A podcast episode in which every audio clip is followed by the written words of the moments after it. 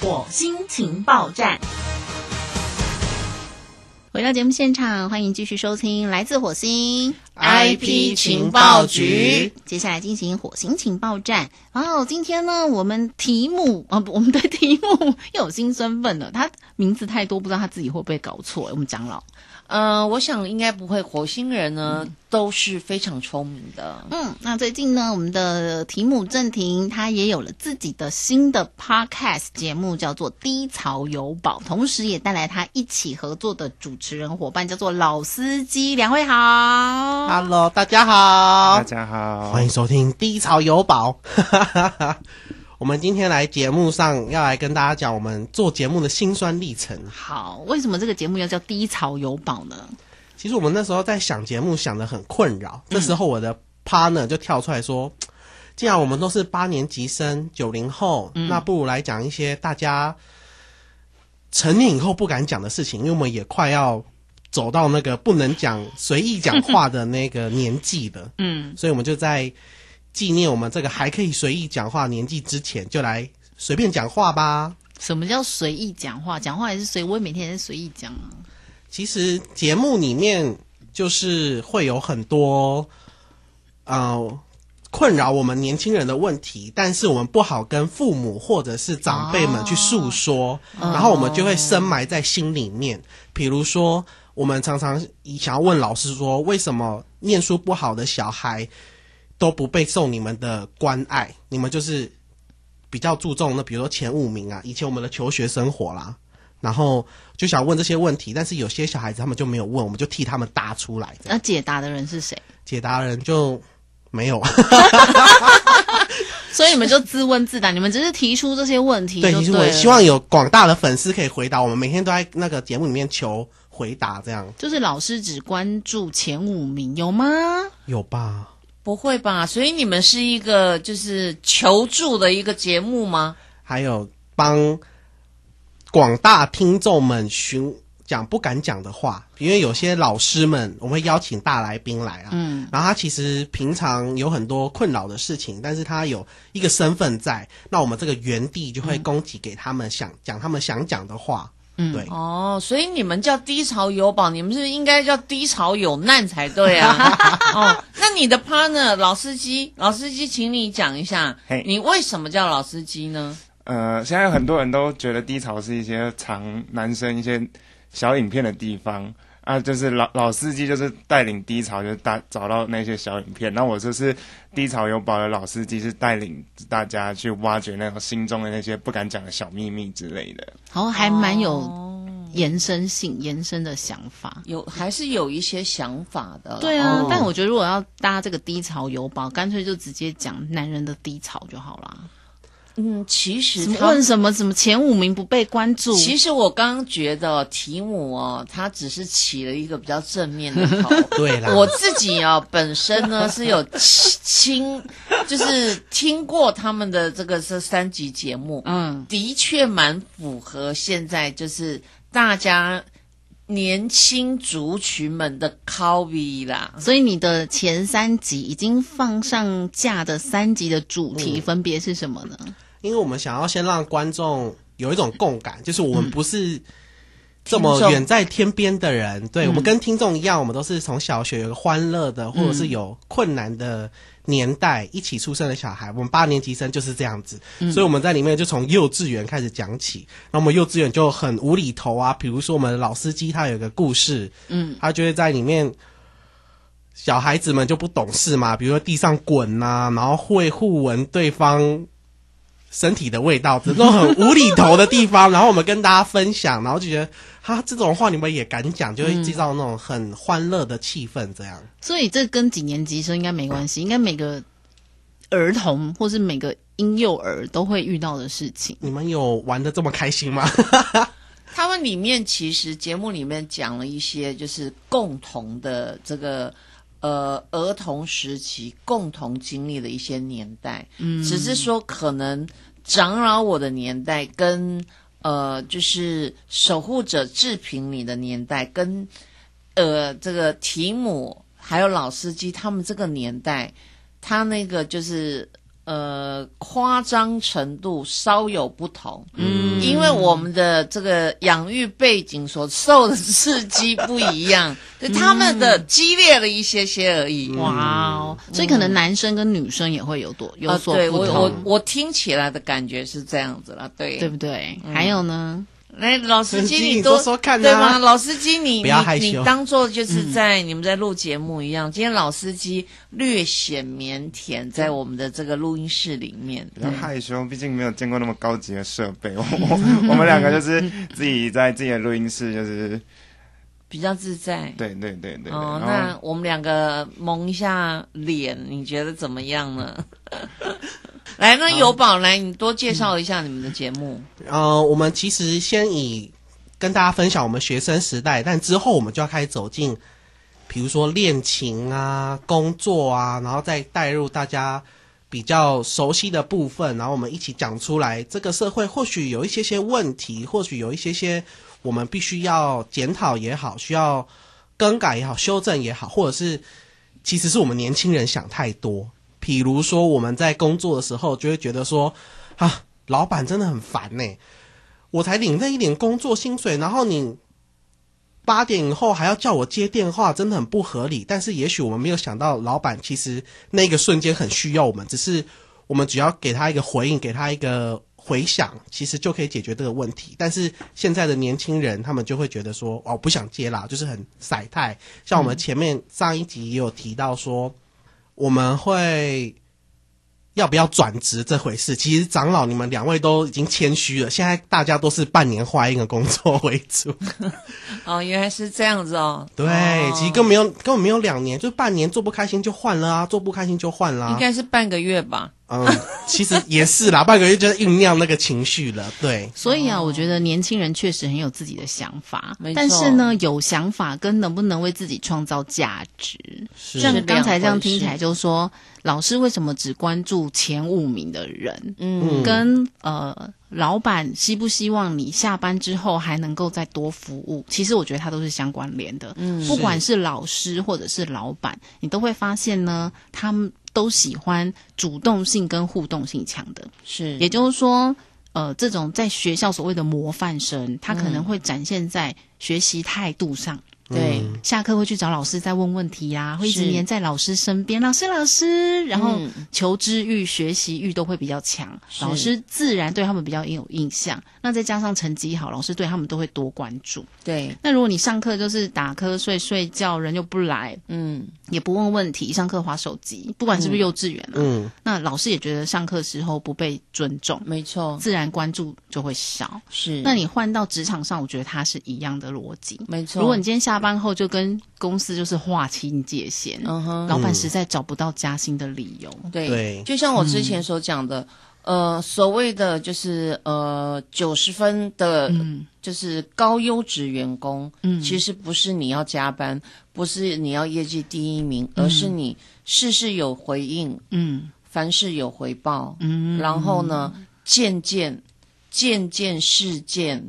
都能够让老板嗯清楚。对，对，这个在老板心中就是第一名的员工。所以我觉得这节目非常棒诶、因为它可以让很多就是说职场上的前辈或是老板，是就说你比较 old school 的人，嗯去知道你现在所身边的年轻人好了，不管你的学生、你的小孩或是你的员工，对，是现在的八年级生他们在想什么，是你就不会觉得每天就只是。嗯老的骂年轻的，年轻的抱怨老的，对而是大家知道关键在哪里，对呀对不对？是啊，因为其实老板是最不想要下班还在想公事的人。嗯嗯，老板最想要的就是下班，我可以不用再为公事繁忙 了。这有点难啦。所以我们低潮有宝会渐渐的带大家往你们内心深处去探寻，可能会有一些有点小小新三色，但有点有趣的方式去探寻。也许有时候不是这个世界出了什么问题，而是我们自己内心出了什么一点问题，所以就会在我们心里的低潮里面去寻找那个宝藏。对啊，我觉得很棒哎、对而且有两个年轻的男生去分享他们的世界，是是，对不对？。嗯对，就是就是一正一白。所以你们开始做到现在，觉得遇到最大的困难是什么？遇到最大的困难就是我们老司机有时候想不到话题。对我也我有我有时候就是安静，然后我们会坐在那边一直想一直想，然后没有办法 做一个好的结尾或一个好的开头。对，我觉得结尾算是年轻人现在最难做到的一件事情，因为我们习惯聊天打屁的时候就是没有目的。嗯，但是我们跟观众在分享东西的时候，其实有一个结尾，让大家能够更专注在你的节目上要表达的价值是什么的时候，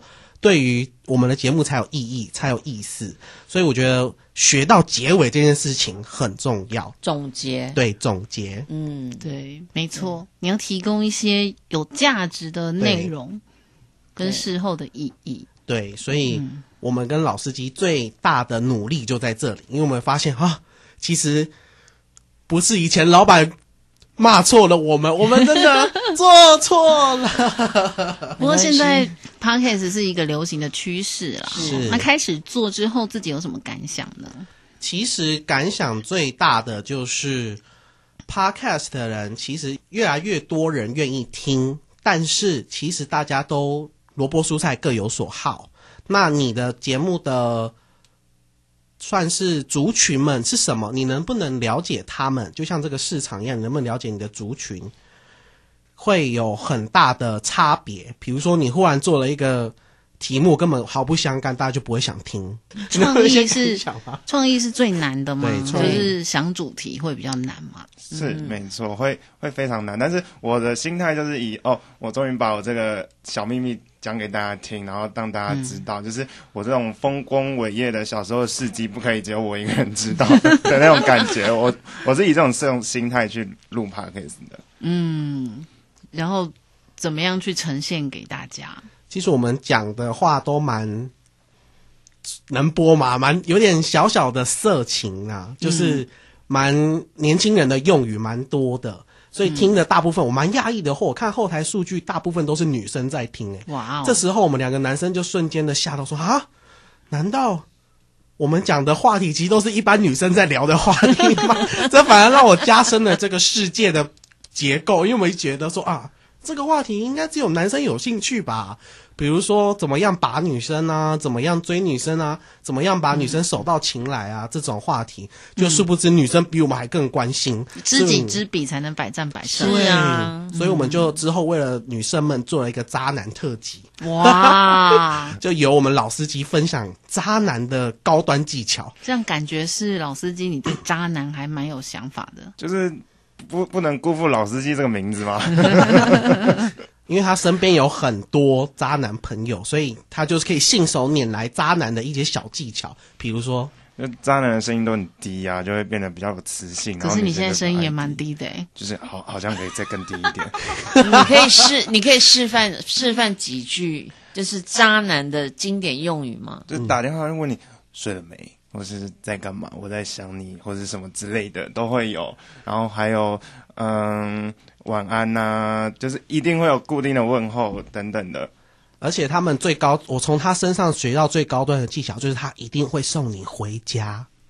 然后这想样说，等一下，刚那些我觉得都不算渣男啊呐、嗯，但是你要听他背后的动机，因为他送你回家的目的就是确保你不会再出来，这样为什么是渣男？因为他后面要出去跟别的女生玩呢、然后他送你回家，宝贝晚安，确认你晚安，每天都要跟你道晚安之后，他就要出去外面玩了。然后到最后，全世界你就是最后一个才知道说，其实他在背后乱玩，但所有的朋友都觉得你过得很开心、很幸福，不敢打扰你这个美梦，结果你就沦陷在这个渣男的最高端手段里面。就是不止时间管控的好，对还把你行动跟这个所有的事情安排的好。对，因为刚听起来，刚那些男生该做的都是一些基本标标配啊，嗯，就是问候啊、甜言蜜语啊、送你回家，嗯重点嗯这不是基本该做到的吗？嗯重点你没有听他刚示范的，那都是一些渣男低音炮，就是你 你看到的这些表面，你以为对方是贴心的行为跟对举嗯动，其实背后是渣男的基础，对，只是你不重知点道。是低音炮。嗯最主要我们都是以群发啦，不是一一个一个发。哦，对，渣男都是群发，就让你以为他是暖男，但是嗯他其实暖很多个人，就是中央空调之类对嗯的，，但是你自己却不知道，对还享活受在在那个里面。对，所以这是现在渣男最高端的技巧。哇，能够做到这样，我觉得不容易就耶。想说好啦，算了啦，都给他啦。而且记性要很好。 嗯，像我这种记性不好的人，就不能干这事儿，我也是，好难哦。太难了，对，真的。哦在我在想，我应该算是渣女代表了吧？啊没有，为什么？就是也是群发， 还是我曾经最高纪录，我觉得不要成为固定对象是很好的，所以就我们很多暧昧对象，然后谁都不在一起，那那那不算，那不算渣女，那不算。嗯因为因为你没有跟任何人在一起。渣女就比较难听，我觉得渣男就还好，因为你知道这世界还是有很多性别，有些很多事男生这样做就觉得很好，女生这样就哦觉得很我觉得糟不糕，你是仰慕对象，共同仰慕你，嗯，我觉得那个不算渣。只要不要都不要在一起，就觉得是还好，对谨守那一条防线。对，对，所以对最高端的男生是不是就是你也可以把自己的价值拉高？我没有跟任何人在一起，但我这些行为还是有。对，就是我们的老司机。 哎，也哎呦没有啦，哎哎哇塞哎，我现在还是单身的。你看，他就是高打对高端。 我就说你都是假单身，我才是真单身，好不好？他是不知道要选谁，我是没得选，哦，哎伪单身就伪对单了。身。至少对他不知道选谁，他也还没选嘛。对，所以他就是一对个暖嗯男。哇，有有有，我有感觉到 是暖男。对，所以在我们的节目当中，之后我们也想要做一个女有关于女生，应该说教男生如何提防女生，因为现在其实女生们都蛮聪明的，也对知道啊如何运用自己的优势。嗯，但是有些比如说。呃，IT 男啊，工程师们，他比较少接触女生，那我们就要教他们如何保护好自己。现在反而要男生保护好自己是很重要的，嗯因为新闻上层出不穷嘛，就是他会，比如说仙人跳啊，比如说你们明明就是男女朋友，但是到最后就是告你性侵之类的，所以我们要教男生如何保护自己的一个题目，也是我们下下下一集的题那个大纲。现在有没有觉得以前的人确实不容易，都是相亲结婚？没你在错结婚洞房花烛夜的那一夜那一晚，你才看到对方的长相，然后而且你你你就要才会相处一辈子。而且你才会知道他的真面目。对，一切都为时已晚，那真的就是赌注，对，赌到好的你就好一辈子，赌到坏的那真的生不如死。 所以你看，现在年轻人相对真的幸福很多，对不对？就这样过了几十年而已，哎、嗯，对不对？然后你你有事前很多很多的时机相处，然后甚至你婚后你觉得哎才发现原来我们有种种的不合，你都还有是分开的机会，